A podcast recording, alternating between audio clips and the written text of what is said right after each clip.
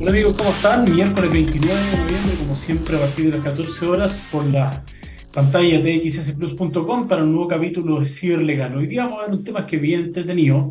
Entiendo yo que es entretenido, puede, puede ser que no, puede, puede ser a veces un poco válido, pero es lo que guarda relación con la ciberseguridad, lo que es el compliance y lo que es la prueba digital.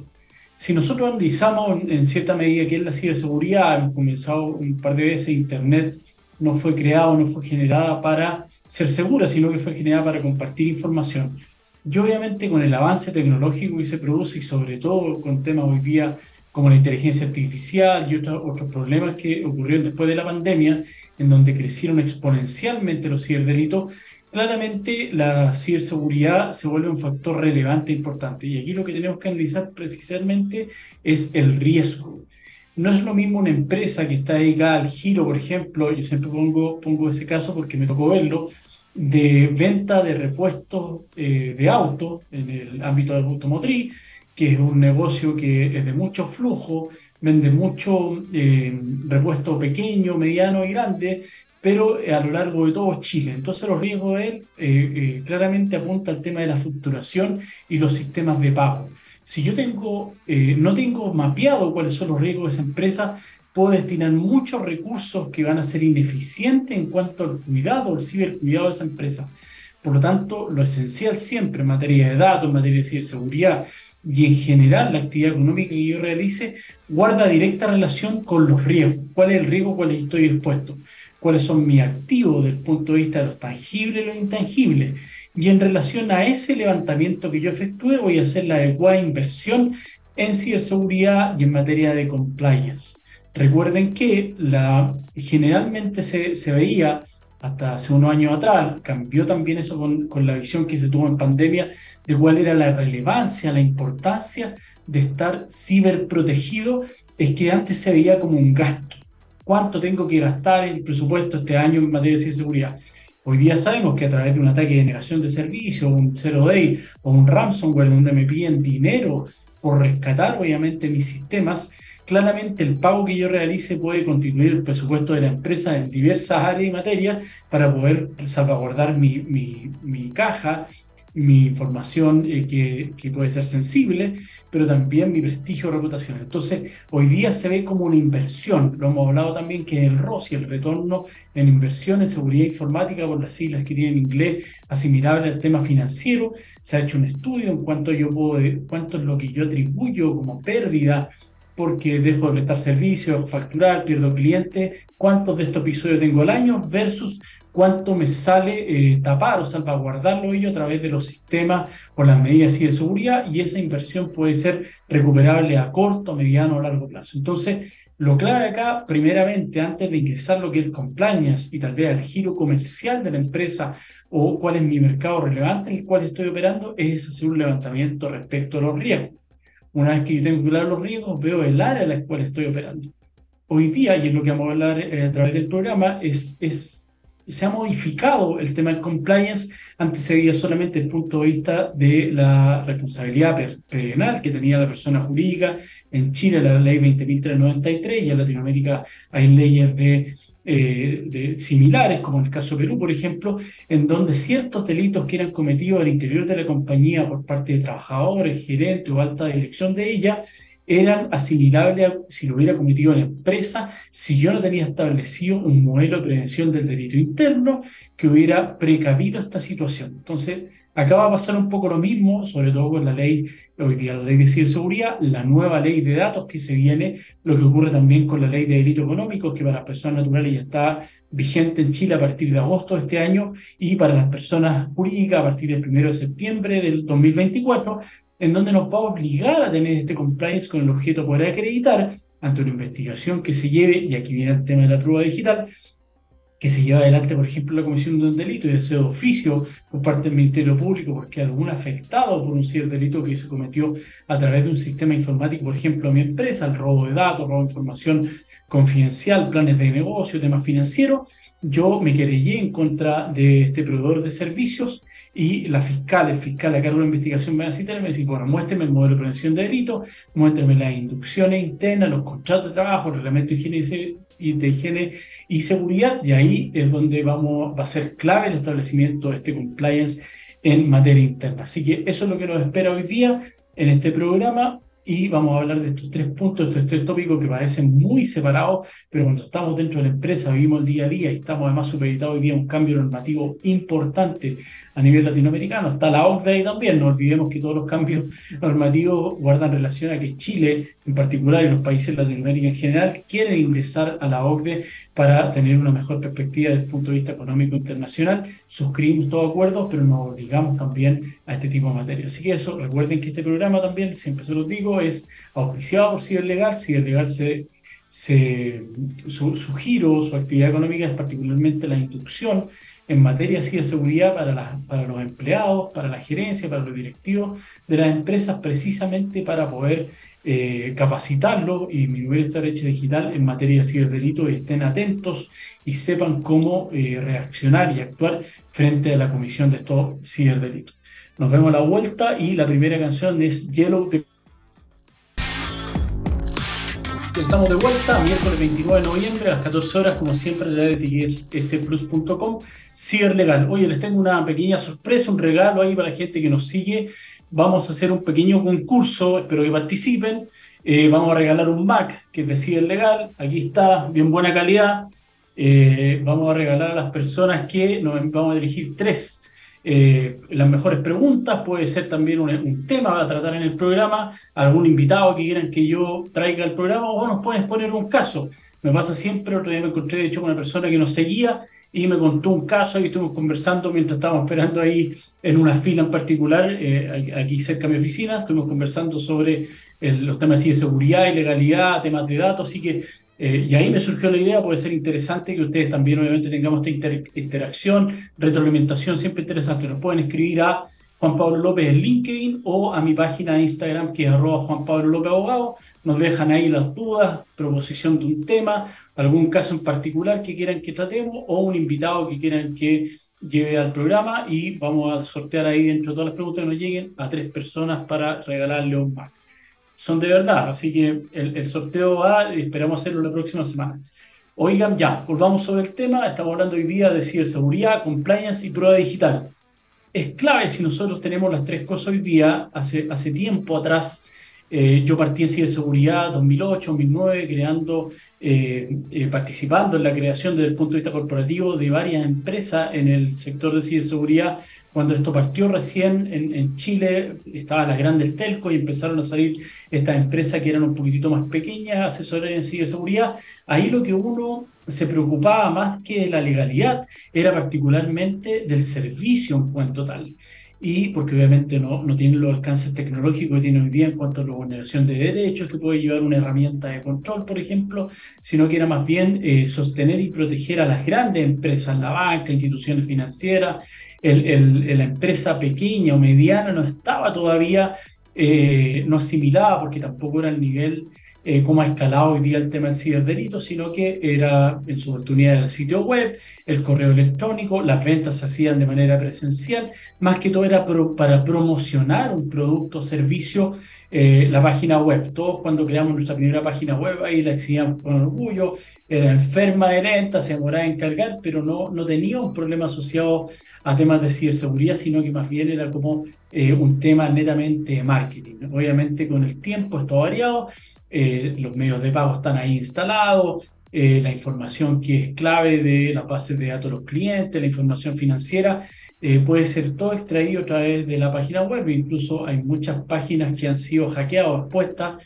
porque tienen los, la base de datos de los clientes eh, expuesta en la misma página sin ningún nivel de ciberseguridad y algún hacker ahí medio, medio malicioso lo ha expuesto y lo ha subido ahí el link a la red y lo, ni siquiera lo ha comercializado, sino que lo ha ridicularizado en cierta medida, exponiendo desde el punto de vista de ese prestigio que pueda tener la empresa o el servicio en particular. Entonces, a, medida que ha ido avanzando el tiempo y obviamente la normativa se ha tenido que ir adecuando a esta nueva realidad,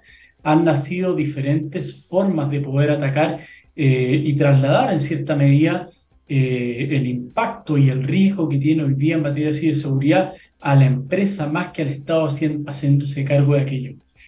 Esto es así porque claramente cuando hablamos de compliance, hablamos de cumplimiento, obviamente, y lo que hace el Estado es decir, mire, usted está realizando una actividad que conlleva un riesgo. Yo como Estado, si bien tengo la obligación de perseguir aquellas personas que cometan ciertos delitos que están previamente tipificados, son conocidos, se sabe cuál es la, la conducta que está tipificada, quiénes son los sujetos activos y pasivos del delito, cuál es la pena asignada, tiene que estar la ley completa, recuerden, siempre en materia penal no puede haber ley en blanco y tiene que estar, eh, desde ese punto de vista, el delito eh, está establecido antes de la comisión, o sea, antes del hecho en particular, le dice al, particular que desarrolla una actividad, usted va a tener que tomar las medidas tendientes a evitar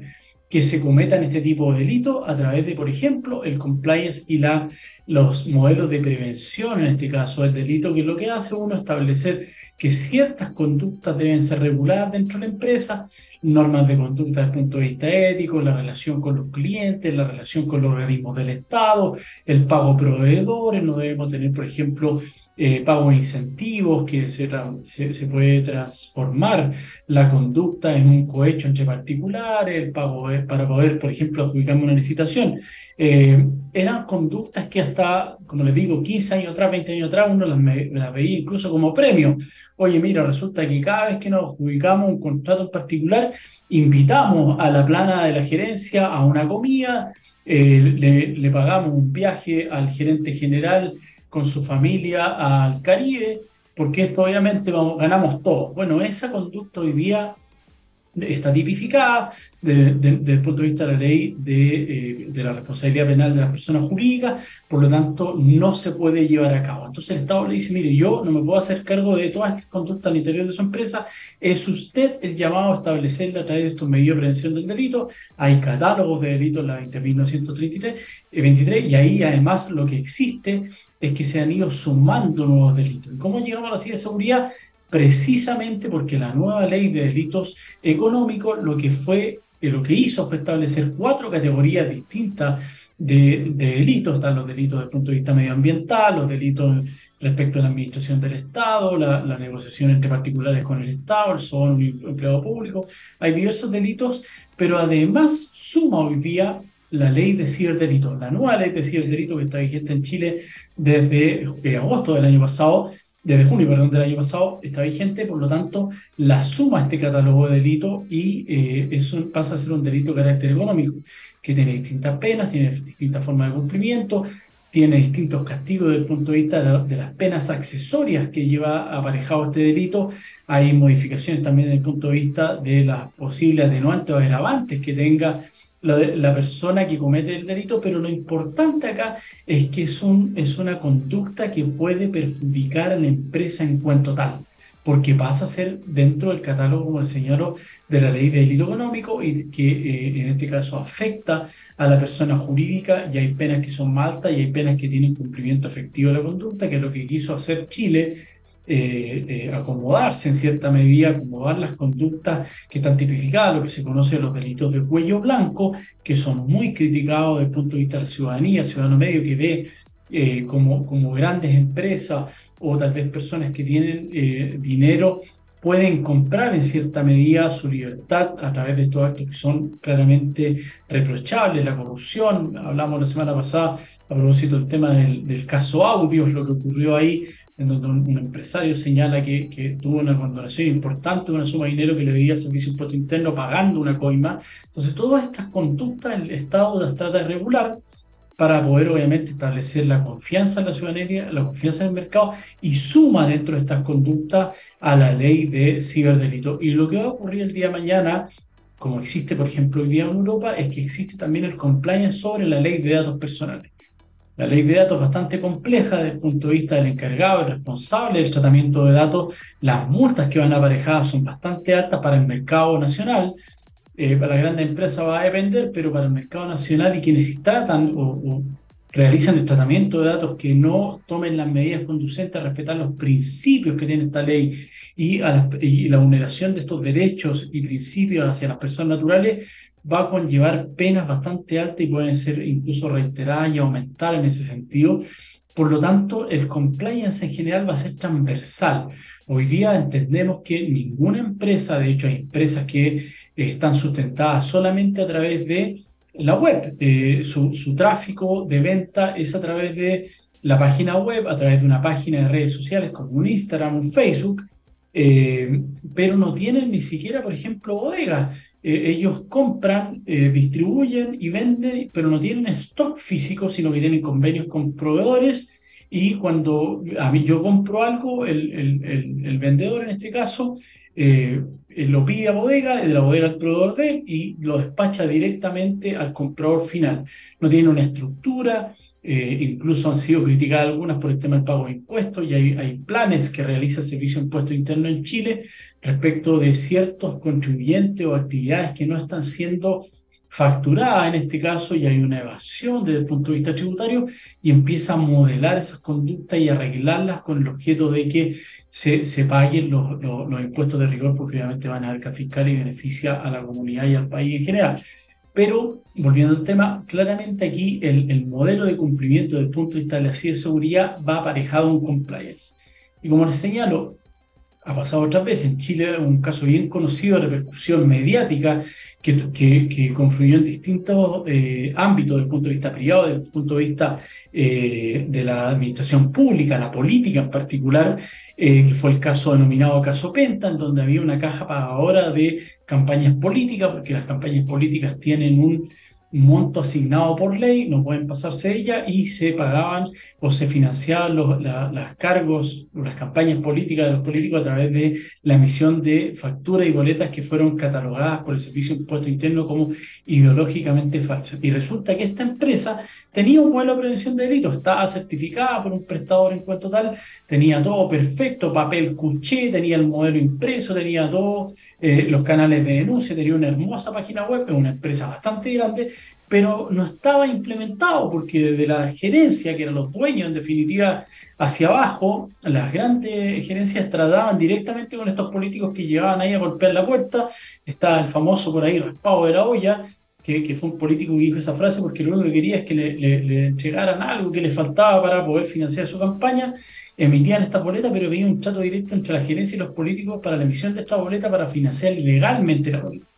Entonces, claramente, cuando ocurre esto, fueron procesados los, gerentes y dueños de esta empresa porque el modelo de prevención de delito no sirvió de nada. Lo que hace ahí, y ahí es donde ingresamos un poco a lo que es la prueba desde el punto de vista en sí de seguridad, la prueba digital, eh, es que cuando, al igual que lo vimos en el capítulo respecto a los ciberdelitos y el peritaje informático que tuvimos ahí con, con Felipe Sánchez, el, el primer capítulo de ciberlegal fue hecho, es que la fiscal o el fiscal a cargo de investigación, cuando conoce de estos hechos, ya sea por connotación pública, que habrá una investigación de oficio, o bien por una querella que se interponga, le pide a la, a la gerencia, en este caso eh, puede ser el oficial de cumplimiento de la empresa, entrégueme toda la información referente al modelo de prevención de delito, al organigrama de la empresa, los cargos, los perfiles de los cargos, porque voy a hacer un levantamiento, voy a empezar a citar gente y quiero los respaldos de toda esta información. Entonces, cuando hace esto, en el caso que le estoy citando, eh, claramente se da cuenta que no había una implementación y esto era obviamente una casa de papel, simplemente estaba eh, la fachada, pero no había nada, no había contenido y por eso se estaban cometiendo estos delitos, los canales de denuncia no estaban usándose, todo el mundo lo sabía, tesorería, con los contadores, de hecho, quien lo hace esta denuncia es una de las personas que estaba metida precisamente en la contabilidad a propósito de un conflicto laboral interno que ellos tuvieron y se destapa esto a través de un personaje de apellido Bravo. Entonces, todo esto nos lleva a que, bueno, no solamente tengo que aparentarlo, sino además que tengo que serlo, tengo que efectuar el levantamiento de los riesgos que tiene mi empresa, cuál es la actividad que yo realizo, porque por ejemplo, si mi actividad es la banca, institución financiera o bien soy un prestador de servicios y de seguridad para la banca, claramente el, el, giro que yo voy a tener que cumplir guarda relación con la normativa que está contenida en la Comisión para el Mercado Financiero, las famosas REN, la 2010, todas las que se han dictado al respecto, en donde me exige cumplir en cierta medida con la misma exigencia que tiene el banco, tiempo de respuesta, informe a la, a la comisión en el caso si es delito, eh, una serie de antecedentes que tengo que cumplir de acuerdo al giro actividad que yo estoy realizando. No así, como les mencioné anteriormente, en el caso de esta empresa que vende repuestos, que no tiene nada que ver con la Comisión para el Mercado Financiero, pero bueno, tiene que eh, adecuarse en ese caso el modelo de cumplimiento a la ley de ciberseguridad y en este caso a la ley de delito económico, porque eh, si tiene obviamente personas que trabajen, todas, todas estas eh, empresas hoy día pueden tener de manera interna o externa un departamento TI. Entonces, claramente este departamento TI va a tener que cumplir con ciertos eh, procedimientos internos, como por ejemplo sería el manejo de la información confidencial respecto a los clientes, eh, la segmentación de la misma, los privilegios o accesos que se tengan, y todo lo que guarda relación con las medidas técnicas duras desde el punto de vista de la ciberseguridad para poder salvaguardar no solamente la información de mi empresa, si aquí recordemos que cuando hablamos de confidencialidad, lo que existe detrás como subprincipio, más bien más que detrás, sino que inmerso dentro de confidencialidad, es precisamente la privacidad de las personas, de los datos de, que yo estoy cuidando como eh, prestador de tal servicio. Y recuerden que, que algo también hemos hablado en, este, en, en, en, otros capítulos de este programa, internamente los primeros datos que yo tengo que son de carácter sensible, precisamente son los, los datos de mis propios trabajadores que están contenidos en los contratos de trabajo, en la liquidación de remuneraciones, cuál es su sueldo, cuál es la, la salud que ellos tienen, si hay alguna persona que tiene alguna licencia por enfermedad, el, lugar donde vive, el estado civil, eh, todo eso son datos de carácter sensible y me obliga la ley en cierta medida a cumplir de manera interna con ese cliente interno, pero también a cumplir obviamente con el mercado en general. Esa es un poco la idea del compliance, es cubrir la necesidad eh, que se ve expuesta la empresa y el mercado en general a través de una actividad que estoy desarrollando que es de manera riesgosa. Eso en, materia de, economía, y hay, un curso, de hecho, que, un magíster que cursé yo me tocó analizar, que es el análisis económico del derecho. Toda actividad conlleva un riesgo, pero hay un costo alternativo que yo estoy dispuesto a pagar o, o a exponerme por ese riesgo. Claramente todas las empresas que hoy día manejan información en la nube que prestan ese servicio o que realizan un servicio así de seguridad entienden que pueden ser atacados, les pueden robar datos, les pueden robar dinero, pueden robar las credenciales, pueden verse expuesto una demanda que les active la boleta de garantía, pero el costo alternativo de ellos es que van a ganar eh, una remuneración o van a percibir una utilidad en el mercado por prestar ese servicio. Por lo tanto, el dinero que yo voy a invertir en tomar todas las medidas necesarias para eh, poder disminuir el riesgo. Recuerden que el riesgo, sobre todo en materia de seguridad, es imposible bajarlo a cero, porque están los ataques de cero day. O sea, mañana sale un super, eh, un super virus o un super ransomware creado por esta inteligencia artificial eh, que ya más, más que todo va a ser singular, ni siquiera generativa como la que tenemos ahora, sino que general o singular y crea un supervirus que toma control de todos los computadores del mundo, si bien eh, Asimov eh, o Terminator ahí en, el peor de los escenarios de las películas de ciencia ficción y eh, ¿cómo, ¿cómo, voy a señalar yo que tuve, yo tomé todas las medidas necesarias claramente, pero no puedo comprometerme a que esas medidas sean igual equivalente a cero porque hay un riesgo el cual yo no puedo cubrir que es, es una incertidumbre en definitiva voy a llevar a cabo eh, el cumplimiento del servicio de la mejor manera posible, voy a poner todas las herramientas tendientes al cumplimiento de la obligación que asumí, pero en ningún caso puedo asegurar eh, que, voy a, eh, que va a ser imposible que a mi cliente lo hackeen. Si lo hackean, voy a efectuar la prevención, el levantamiento de información, voy a levantar los sistemas y voy a restablecer el servicio lo más pronto posible. Pero si yo le vendo eso al cliente, y como en el caso de los abogados, es una obligación de medio y no resultado. Si hay un abogado o si un prestador de servicio que le dice a usted, yo voy a ganar el juicio, o usted nunca lo van a demandar, o en el caso de la ciberseguridad, usted nunca se va a ver expuesto con mi servicio o un ciberdelito, eso es venta de humo puro y duro. Así que ahí hay que tener cuidado porque son las primeras alarmas que saltan nos vamos a ir nuevamente a, un corte, vamos a ir con la segunda canción del programa que es Nacha Pop con Lucha de Gigante. Nos vemos la vuelta.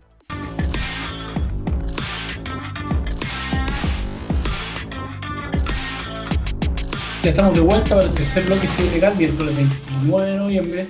Recuerden siempre a través de las pantallas de xsplus.com, la señal online, y este programa queda alojado en el podcast de la página web de xsplus.com y también está en el Spotify de Juan Pablo López y el Legal y en el canal de Ciberlegal de YouTube. Ahí están todos los capítulos desde el día 1 hasta hoy día, marzo partimos. Estamos ya casi diciembre, se nos fue el año. Hoy estamos hablando de un tema que eh, es complejo desde el punto de vista de la empresa porque se van sumando, como les señalaba usted, eh, normas de cumplimiento desde el punto de vista eh, de las empresas ligadas, rulos de seguridad, ciberdelitos, eh, datos personales, se viene pronto, delitos económicos, tenemos un año más, obviamente la, la, todo esto tiene un periodo de evacuación. La ley de ciberdelitos no, porque no es directamente asociado a la empresa, sino que es a la conducta a la que se tipifica. Y además que esto venía dado de eh, el retraso que tenía obviamente la dictación de esta ley, pasaron 20, casi 20 años para que se modificara la ley que era del año 1993, se modificó el año, el, el, mediado del año pasado,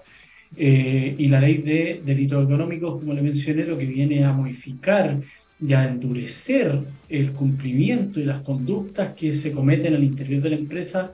por personas en materia de delito económico y también por particulares, obviamente, esa ya está vigente, pero el periodo de ecuación, precisamente para el establecimiento de los modelos de prevención del delito internos de las empresas, fue de un año y eh, va a regir en septiembre del próximo año ya para las empresas en particular. Y obviamente viene toda la pérdida del prestigio reputacional. Caso audio, hemos escuchado ahí eh, a, la empresa en particular que se vio inmersa en, este eh, posible delito de cohecho en que se está investigando con el Servicio Impuesto Interno en Chile, que es la agencia tributaria, y eh, desde el punto de vista de la Comisión para el Mercado Financiero, que se conoce en otros lados como la Superintendencia de Banco, que habían funcionarios que habían recibido ciertos pagos, coimas, por dejar sin efecto procedimientos de cobro en contra de esta, empresa en particular, ya el Servicio Impuesto Interno interpuso querellas por un monto gigante de dinero respecto a las facturas ideológicamente falsas que se habían emitido por simular crédito. Y cuando el Servicio de Impuesto Interno ingresa una causa porque efectivamente existen antecedentes que ya tributariamente han sido analizados por el Departamento de Estudio Interno del Servicio para interponer la querella y de hecho es el, el, el legitimado activo en la ley para interponerla. El Ministerio Público no tiene esa acción, sino que, o la Fiscalía, sino que es el Servicio Impuesto Interno. Entonces, esa empresa en particular, que tiene un nombre en, el punto de vista del, del, mercado, claramente él y, ella y sus socios ya están sepultados desde el punto de vista de la credibilidad que alguien pueda tener porque las conductas son muy fuertes. Entonces, de hecho, lo que se discute hoy día, las, las personas que habrían realizado negocios con esta factura con ella han empezado a salir ya ciertos nombres que también son de connotación pública, desde el punto de vista político, desde el punto de vista empresarial, que habrían generado también algún tipo de documento tributario con ella. Entonces todos empiezan a mancharse, a manchar su prestigio de reputación con ella. Y eso es precisamente lo que intentó, por lo que intenta hacer la ley de delito económico al endurecer este tipo de conducta. Eh, en cuanto al cumplimiento, en cuanto al comiso de las mercaderías o las ganancias que haya tenido con esta, las multas, que son multas día versus en relación, perdón, a, a, los ingresos que tenga esa empresa en particular, es decir, eh, está hecho un poco la medida, si es una empresa pequeña, bueno, va a pagar la multa de acuerdo a los ingresos que tiene, pero si una empresa grande puede ser una, una, una gran suma de dinero que le toque pagar. Y esto, dentro de esa ley, está además la ley de ciberdelitos que puede ser cometida, por ejemplo, por alguien dentro de la empresa, si no tengo el compliance establecido dentro de ella, sin las instrucciones, sin los protocolos, sin que esté establecido el contrato de trabajo y el reglamento de higiene interna y seguridad y el modelo de prevención del delito debidamente certificado y auditado, lo más probable es que me vea expuesta como empresa también a, aquello. Entonces hoy día, y además recuerden que esto tiene siempre el compliance conlleva dentro, si ustedes se meten a las grandes empresas, a la página web, hay un canal de denuncia que es digital, que es anónimo, de hecho, puede ser un una propia persona dentro de la empresa que ve una conducta que está reñida desde el punto de vista eh, interno, lo que les decía anteriormente, a alguien se le sale en una reunión, eh, en, una reunión, no sé, de gerencia, una reunión de la compañía eh, interna que eh, se adjudicaron un contrato y que tuvieron que sacar dinero y pagarle a este tipo la suma de 10 mil dólares porque de otra forma era imposible que ellos se adjudicaran porque tenían alguna falencia y tuvieron que sacar la plata en efectivo porque no se le podía hacer una transferencia, tuvieron que sacar una factura interna respecto al pago de unos viáticos y arman ahí obviamente una figura para poder desviar el, el, el, objetivo que podría contribuir aquí el delito, pero una persona escucha esto y hace la denuncia, por ejemplo, a la fiscalía o hace la denuncia al Servicio Impuesto Interno por esta factura en particular que se emitió, eh, porque lo representó, dijo yo no voy a emitir esa factura, siguen en mi deber como por ejemplo asistente de contabilidad, contador, pero si no me acreditan aquí cuál es el respaldo de la factura desde el punto de vista del contrato, el negocio, la orden de compra o el servicio que se va a prestar, yo no la voy a emitir porque está fuera de los protocolos de la compañía. El gerente ahí del área hace la factura, bueno, esta persona, por ejemplo, que siente que se le pasa ya desde el punto de vista laboral, pero también sabe que está en presencia de la comisión de un delito, como ella estaba inducida, había sido correctamente inducida por parte de las funcionarios del compliance y sabe que esta conducta debe ser eh, denunciada y perseguida, podría ser la denuncia al oficial de cumplimiento de manera anónima y podría hacerla también a la fiscalía en particular y el servicio de impuesto interno y ahí se va a gatillar o detonar. Entonces, tengo a la persona dentro de la compañía que podría acusarme, pero también tengo hoy día el mercado que está vigilante y podría ser incluso de esta persona que se adjudicó la licitación, la empresa que me adjudicó la licitación, alguien dentro de la empresa revisa la licitación y dice, bueno, aquí claramente hay algo extraño, este tipo se fue de vacaciones, sube fotos después junto al gerente de otra empresa, entonces claro, aquí hubo un cohecho entre particulares eh, voy a hacer la denuncia de rigor y se va a meter a la investigación. Entonces, imagínense lo grave que es si yo no tengo establecido el compliance interno. ¿Por qué? Porque lo que va a ocurrir es lo que mencioné anteriormente. No van a perseguir solamente al hechor, al, en este caso, al, a quien cometió el delito, la conducta que estaba tipificada, sino que me van a llamar a mí como empresa porque yo no fui capaz de precaver y disminuir el riesgo asociado a ese cierre. Ocurre muchas veces, y eso cuando uno hace las preguntas en una reunión, por ejemplo, de levantamiento de información, porque piden auditar, a veces he participado con, con perito informático, eh, en, hacer una auditoría desde el punto de vista ciberlegal y desde el punto de vista de ciberseguridad técnico para ver si lo que me están ofreciendo a mí tal o cual empresa eh, es así o si bien si estoy de acuerdo con el cumplimiento normativo, la, ley del teletrabajo, eh, la documentación legal laboral electrónica, perdón, lo mismo que estamos hablando ahora del compliance en ciberseguridad, en ciberdelito. Bueno, quiero que me, me, me, me un informe para saber si estoy. Cuando uno hace ese levantamiento de información se da cuenta de que muchas veces la gente está si, bien está inmersa en el proceso, tiene conocimiento respecto, particularmente de, respecto al levantamiento de los ríos. Ríos que ellos están expuestos y que están, eh, han asumido como tal, como empresas, no están reflejados en el modelo que ellos pueden tener internamente o dónde están puestos los recursos para poder eh, minimizar los riesgos asociados al giro o a la prestación de servicios en particular. Y ahí obviamente es donde uno tiene que enderezar el, emitiendo un informe con una propuesta de, de, adecuación de lo que está ocurriendo internamente para poder señalarle. Es como si yo, esto quiero, quiero, explicarlo eh, al revés, porque si, lo digo de la forma directa puede sonar un poco peyorativo, pero es como si yo, abogado, eh, me pusiera a hacer contabilidad. Yo tengo colegas que son auditores, eh, contadores auditores, y además son abogados, claramente tienen eh, una forma de actuar mucho más compleja. Yo entiendo, obviamente, cuando estoy en una reunión con un financiero, con un, contable, respecto de los términos, pero no, no sería capaz de, por ejemplo, hacer una auditoría contable o un informe pericial en materia de contabilidad, porque no son mis habilidades, pero es como si yo hiciera eso, no tengo las competencias. Muchas veces pasa que recurso humano en contabilidad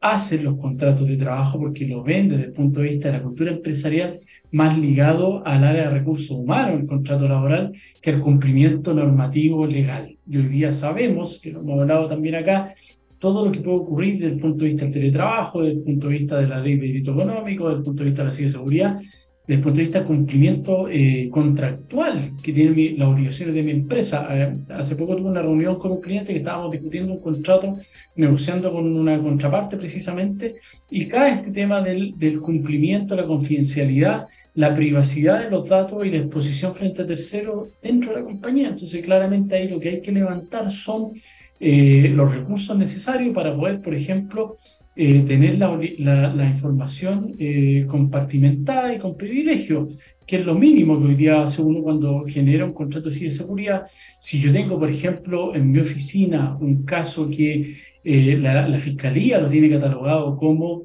relevante desde el punto de vista de la investigación y secreto para las partes, yo tengo partes de la carpeta que me entregaron su oportunidad, o tengo información que es clave porque tengo un peritaje que voy a aportar, o alguien que, que, cumplió la función de whistleblower, que se denomina denunciante protegido en la legislación, y tengo esa información, pero resulta que la carpeta la tengo compartida en Drive o en Dropbox, que tienen nadie, no, sin privilegio y todas las personas tienen acceso a ella, incluso algún perito que en algún momento puede haber hecho un informe y le compartí una carpeta en particular para que extrajera la información de manera directa, pero lo dejé abierto y él puede ingresar a cualquier carpeta que él elija. Claramente ahí estoy eh, yo exponiéndome a los riesgos, no tengo ningún tipo de barrera y si esa información se filtra, perjudica la investigación, en el caso que estoy comentando, o bien perjudica los derechos de alguna persona, un testigo protegido, por ejemplo, que es amenazado o es coartado de alguna forma de poder testificar, claramente voy a tener que responder desde el punto de vista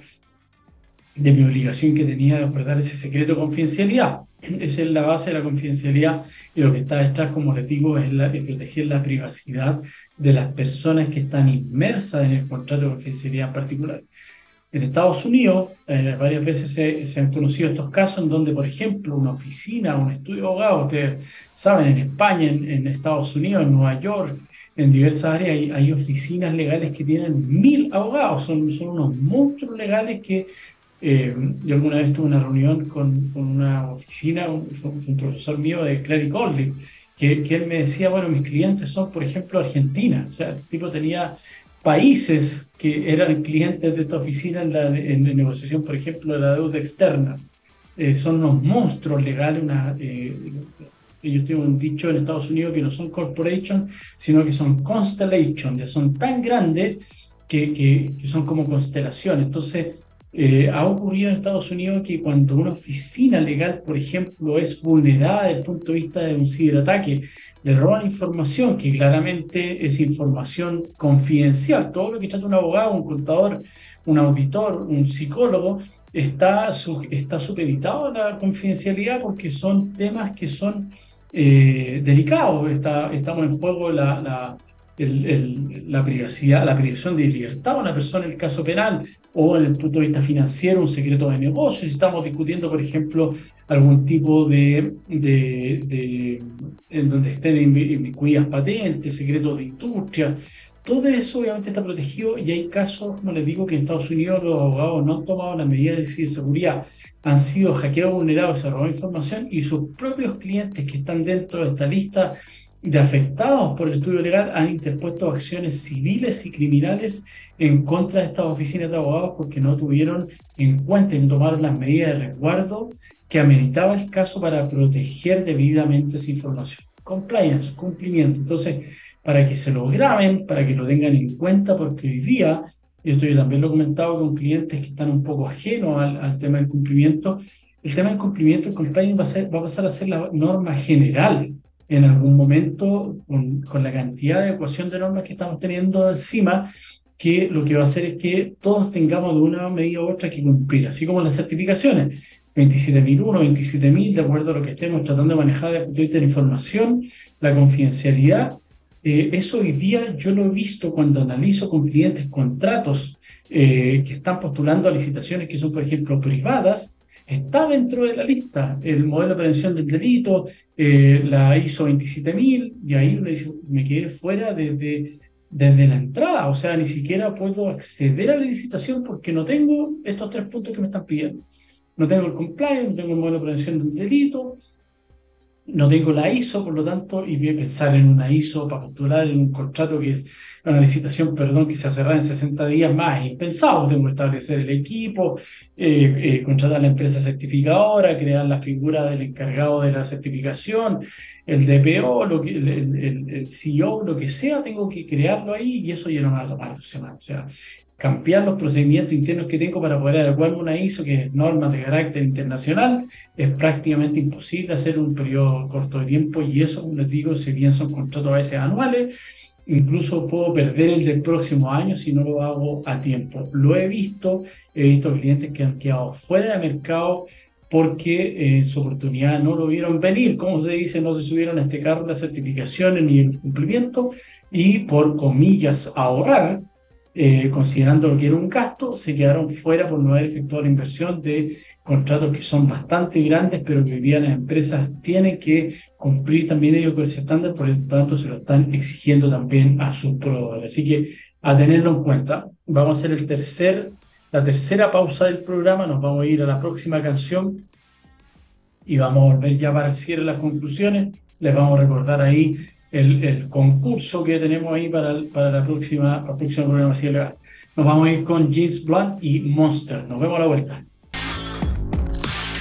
Ya estamos de vuelta después de esta alegre canción. Hoy le preguntamos a ChatGPT cuando hicimos la esta canción, la canción más triste de la historia y nos dio esa triste la canción. La otra semana vamos a ir con algo más fuerte. Estábamos hablando ahí con Gabriel, nos dejó abajo todo. Oye, hoy día va a ser el cierre ya las conclusiones. Recuerden, el compliance, el tema de la ISO, en general en materia no solo de seguridad, delito económico, ley de datos. Eh, vamos, vamos a tener un programa ahí, espero de aquí a fin de año, porque se dice que en enero viene la nueva ley de datos, eso, eso se lo vengo diciendo desde mayo, esta cuestión ya es como el cuento, el cuento del lobo, pero, pero lo último que salió la semana pasada es que efectivamente en enero se iba a promulgar ya la ley de datos personales, tiene altas cosas entretenidas, yo estoy haciendo de hecho un curso ahora eh, respecto del Reglamento General de Datos Personales Europeo, tiene muchas similitudes, no, no, no, todas las virtudes que tiene aquel, tiene este, pero eh, va, va, a ser obviamente un salto eh, importante en cuanto a la modernización, pero va a llevar, va a conllevar, como les digo, toda esta obligación de cumplimiento que en un principio, como todo ocurre en un principio, todo cambio cultural es fuerte desde el punto de vista normativo, si no vienen aparejadas las multas, eh, las empresas no quieren muchas veces cumplir, pero acá obviamente eh, los va a obligar a tener un cumplimiento los va a obligar a tener ciertas certificaciones y eso a la larga va a hacer que se regule o se mejore obviamente el mercado en cuanto a la prestación del servicio. Hoy día todos estamos expuestos a la vulneración de nuestros datos personales. A mí me pasó hace un par de semanas que salí publicado en el boletín financiero, fui a ver, me llegó el aviso y era por una línea de crédito pendiente de pago de una, de una cuenta corriente que había cerrado hace tres años y el banco internamente había dejado la cuenta, la, línea de crédito ahí hasta que se lo fueron comiendo los intereses, reventó y me publicó. Esa es una vulneración, obviamente, desde el punto de vista de los datos que son de carácter financiero, que a uno lo exponen además al, mercado, porque si yo, por ejemplo, a veces participo con empresas que en licitaciones y me señalan a mí como el abogado responsable, fiscal interno, externo de la compañía para poder participar en estos procesos, y obviamente los datos desde el punto de vista financiero son tomados en cuenta y eso podría perjudicarme. Hice mi reclamo ante el CMF, eh, señalé las normas pertinentes desde el punto de vista de los datos, con la legislación actual y logré que bajaran esa publicación, pero el ciudadano que medio que no está, eh, no está inmerso en esta cuestión, que para mí fue una molestia y una pérdida de un rato. Imagínese alguien que hubiese tenido que contratar a un abogado, ver cómo, y a veces pasan meses y nos encontramos con este gigante este Leviatán ¿ah? que, que, que, nos ataca y no nos deja avanzar. Entonces, todas estas leyes, todas estas normativas y el compliance en particular va a hacer que el mercado esté mejor regulado y tengamos un mejor cumplimiento desde el punto de vista de la entrega del servicio, el manejo de nuestros datos, qué es lo que hacen con ello a, a la transparencia, a la cancelación, a la actualización, todo lo que conlleva la ley. No cualquiera obviamente va a poder tratarlo, están los principios ahí, la finalidad, entre otros. Hoy día todos sabemos que participamos en una encuesta o vamos o, o, en algún producto en particular que queremos participar y nos termina llegando eh, la promoción de la venta del auto, no sé cuánto, porque entregamos nuestros datos para la, la compra de fruta. O sea, lo usan las empresas de manera transversal para cualquier cosa y nadie tiene la, ni la licitud ni el consentimiento muchas veces para usar nuestros datos en particular. Así que eso, todo eso desde el punto de vista normativo, el cumplimiento en particular va a ser bueno como modificación, va a conllevar obviamente un, cambio, una adecuación, que eso es lo que contempla la ley, y eh, no tengo ninguna duda que eso va a hacer que mejore y subamos el estándar de cumplimiento desde el punto de vista de la empresa. Así que eso, recuerden, tenemos un concurso a través de mi página de Instagram, que es Juan Pablo López Abogado, o bien el LinkedIn, que también estoy como Juan Pablo López Abogado, que nos envíe una buena pregunta para el programa a, tratar, una pregunta que podemos resolverla acá, un tema para el programa, un invitado en particular o un caso que hayan tenido, obviamente recordando los datos, la información de rigor que quieran plantearlo y yo eh, dar mi opinión o conversarlo respecto de aquello. Y con las tres mejores eh, participaciones van a tener de regalo un Mac que se lo voy a hacer llegar yo sin problema alguno, salvo que estén en China o algún país fuera, obviamente, de nuestro alcance, pero vamos a cumplir con eso. Así que los dejo esa invitación y ya nos vemos en diciembre, el próximo miércoles, que es miércoles 6 de diciembre. Nos vemos como siempre a las 14 horas a través de txsplus.com. Recuerden que ha alojado en el podcast de la página TXS Queda además a partir de mañana en nuestra página web, perdón, en nuestro YouTube de Ciber Legal y ahí nos pueden estar siguiendo para más cápsula e información respecto a temas de seguridad ligados eh, a la legalidad. Un abrazo y que estén muy bien.